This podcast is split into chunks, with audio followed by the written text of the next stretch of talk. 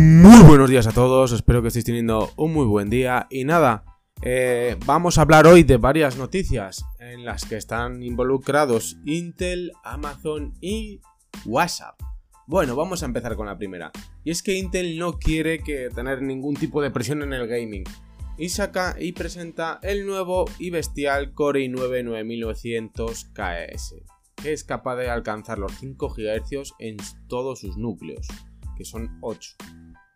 Y es que la guerra entre Intel y AMD se ha puesto de lo más interesante en los últimos meses. El lanzamiento de los Ryzen de tercera generación ha planteado una amenaza muy clara a los chips de Intel, que hasta ahora habían dominado el mercado, y los esfuerzos de ambas están planteando un escenario muy interesante para nosotros, los consumidores. De hecho, Intel acaba de poner a la venta el nuevo Intel Core i9 9900KS, su gran lanzamiento para 2019 en el terreno de los procesadores para PCs de sobremesa. Estamos ante una CPU bestial con 8 núcleos a 4 GHz de serie que, pueden alcanzar hasta los 5 GHz en esos 8 núcleos cuando es necesario.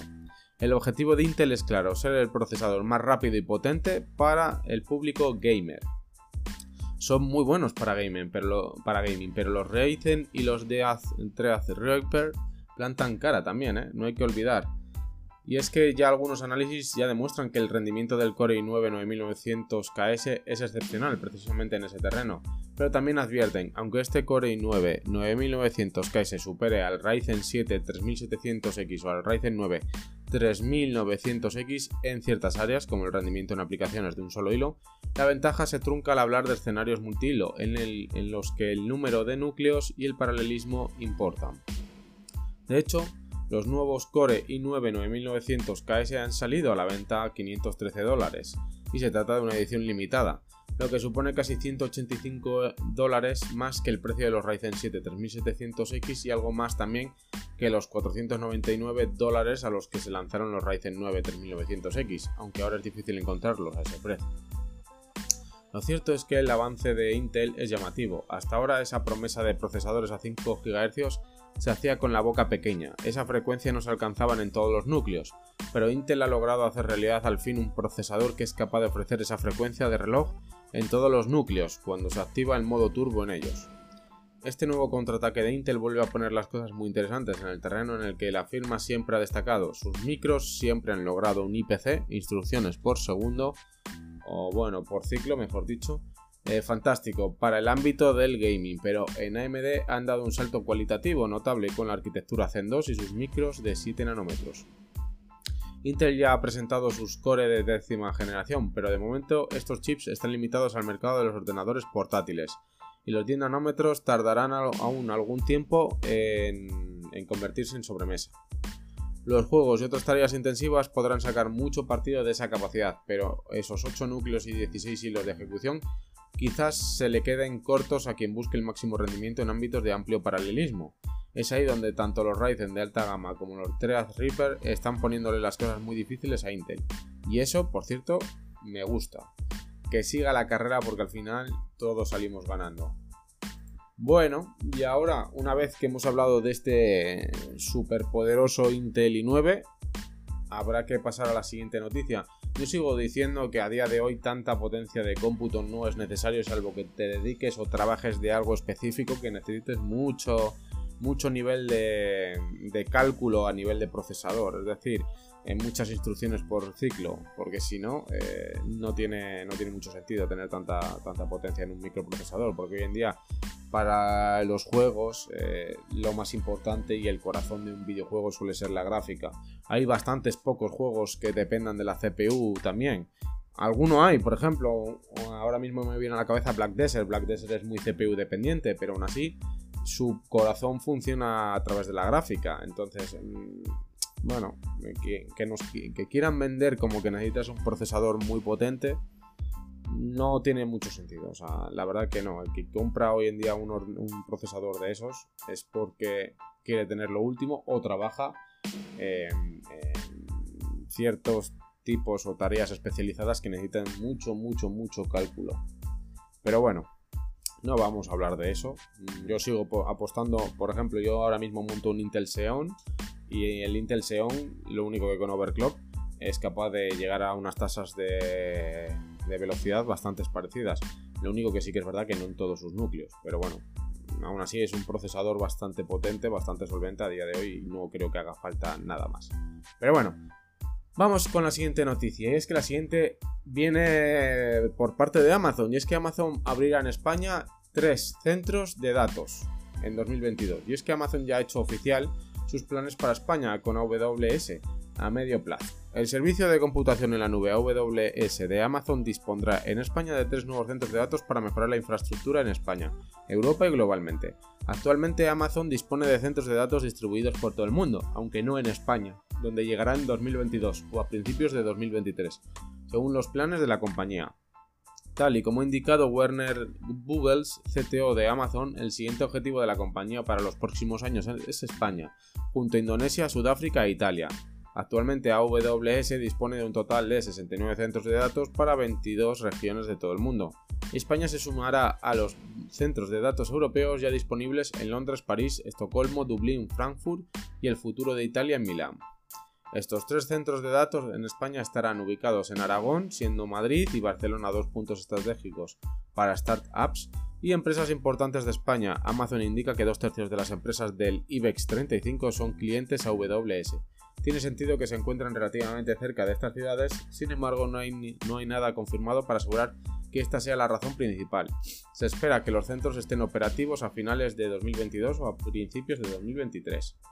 Según ha declarado Miguel Álava, responsable de AWS para el sur de Europa, a los tres centros de datos se encontrarán relativamente cerca entre ellos, aunque con la distancia suficiente para que, en caso de un imprevisto, solo deje de operar uno de ellos y no afecte a los demás. De este modo, el servicio sigue disponible para los clientes. ¿Qué puede aportar estos centros? Eh, el CTO de Amazon ha hecho hincapié en todo tipo de empresas y organismos de España que forman parte de AWS los centros de datos permiten a las empresas y los servicios almacenados en ellos distribuir el contenido mediante Internet. Cuanto más distribuidos estén estos centros de datos, más cercanos se, encuentran del proveedor y el cliente final, más estabilidad y velocidad se obtiene. Normalmente cada centro de datos funciona de forma independiente, por lo que si uno cae se puede operar desde otros centros de datos cercanos. Hay otro punto relevante y tiene que ver con la legislación de cada país. Los servicios almacenados en un centro de datos estarán bajo las leyes del país donde se encuentra dicho centro de datos. En este caso, aquellos que se almacenen en alguno de los centros de datos de España dependerán de la legislación española o en su defecto de la europea. Por último, hay que tener en cuenta que al final es una inversión importante por parte de Amazon en la economía local. La empresa no ha especificado cuánto esperan invertir, aunque sin duda es una apuesta por seguir operando en el país. La verdad es que mm, estos centros de datos no son baratos, ¿eh? la verdad que tiene que ser una, una inversión bastante, bastante fuerte por parte de Amazon. Pero bueno. Y la última noticia de la que vamos a hablar hoy es que viene de mano de WhatsApp. Y es que el modo oscuro ha sido una de las grandes novedades de Android 10 e iOS 13. Este año, con ambas versiones ya disponibles ahora, es trabajo de los desarrolladores implementarlo en sus apps. Si bien algunas importantes como Instagram o Gmail ya lo han hecho, otras como WhatsApp aún tienen la tarea pendiente. Las últimas betas de la app en iOS y en Android ya muestran esta versión en modo oscuro, tal y como recoge eh, Wow Beta Info, que suele tener acceso a las versiones previas de la app, el modo oscuro ha aparecido en la app para Android y en la app para iOS. Primero lo hizo en Android hace un par de semanas, como, ya se ha publicado en muchos sitios, y ahora aparece la beta eh, en iOS para iPhone. Eh, pero bueno, veremos a ver cuánto tardan en llegarnos realmente a nosotros, porque, por ejemplo, hoy, a día de hoy que estoy grabando yo este podcast, ha salido la función de poder poner la huella en tu WhatsApp para bloquearle. Para todo el mundo, no en la beta. Y es que en principio la app permitiría eh, escoger el modo oscuro o en el modo claro, así como la opción para que se habilite automáticamente el modo que está por defecto en todo el sistema operativo. Tanto iOS 13 como Android 10 permiten que las apps cambien automáticamente de modo según lo que el sistema esté utilizando. Como detalle, en la beta de iOS hay de haber dos modos oscuros distintos. Uno de los modos oscuros simplemente oscurece la interfaz en tonos grises, oscuros, el otro modo apuesta por el negro puro, más pensado para las pantallas OLED que pueden apagar los píxeles completamente en un negro puro y en consecuencia ahorrar batería, lógicamente. Además de modificar el fondo de la interfaz y sus ítems, también afecta a los bocadillos de los mensajes que pasan de ser verdes claros y blancos a verde oscuro y gris.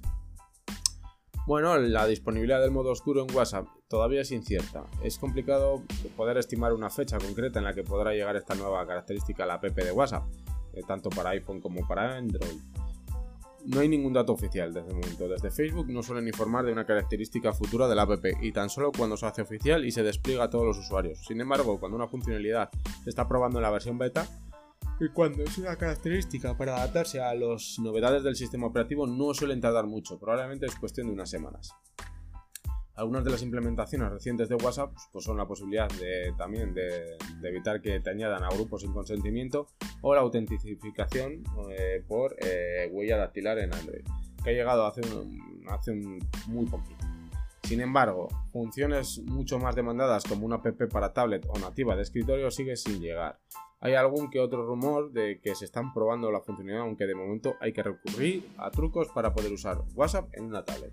Que la verdad que me parece un poco absurdo, pero bueno, así, así funciona Facebook.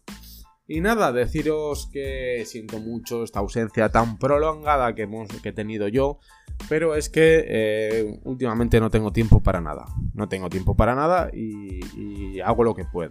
Intentaré ir retomando toda la frecuencia de directos y de, vídeos y de podcast y de todo como lo tenía antes, pero es que últimamente no tengo tiempo, no hay tiempo. Así que nada, despedirme desde aquí, deciros, daros las gracias a todos por escuchar mi podcast y nada, mm, espero que veros en el siguiente capítulo y que eh, le esperéis con ganas. Hasta luego.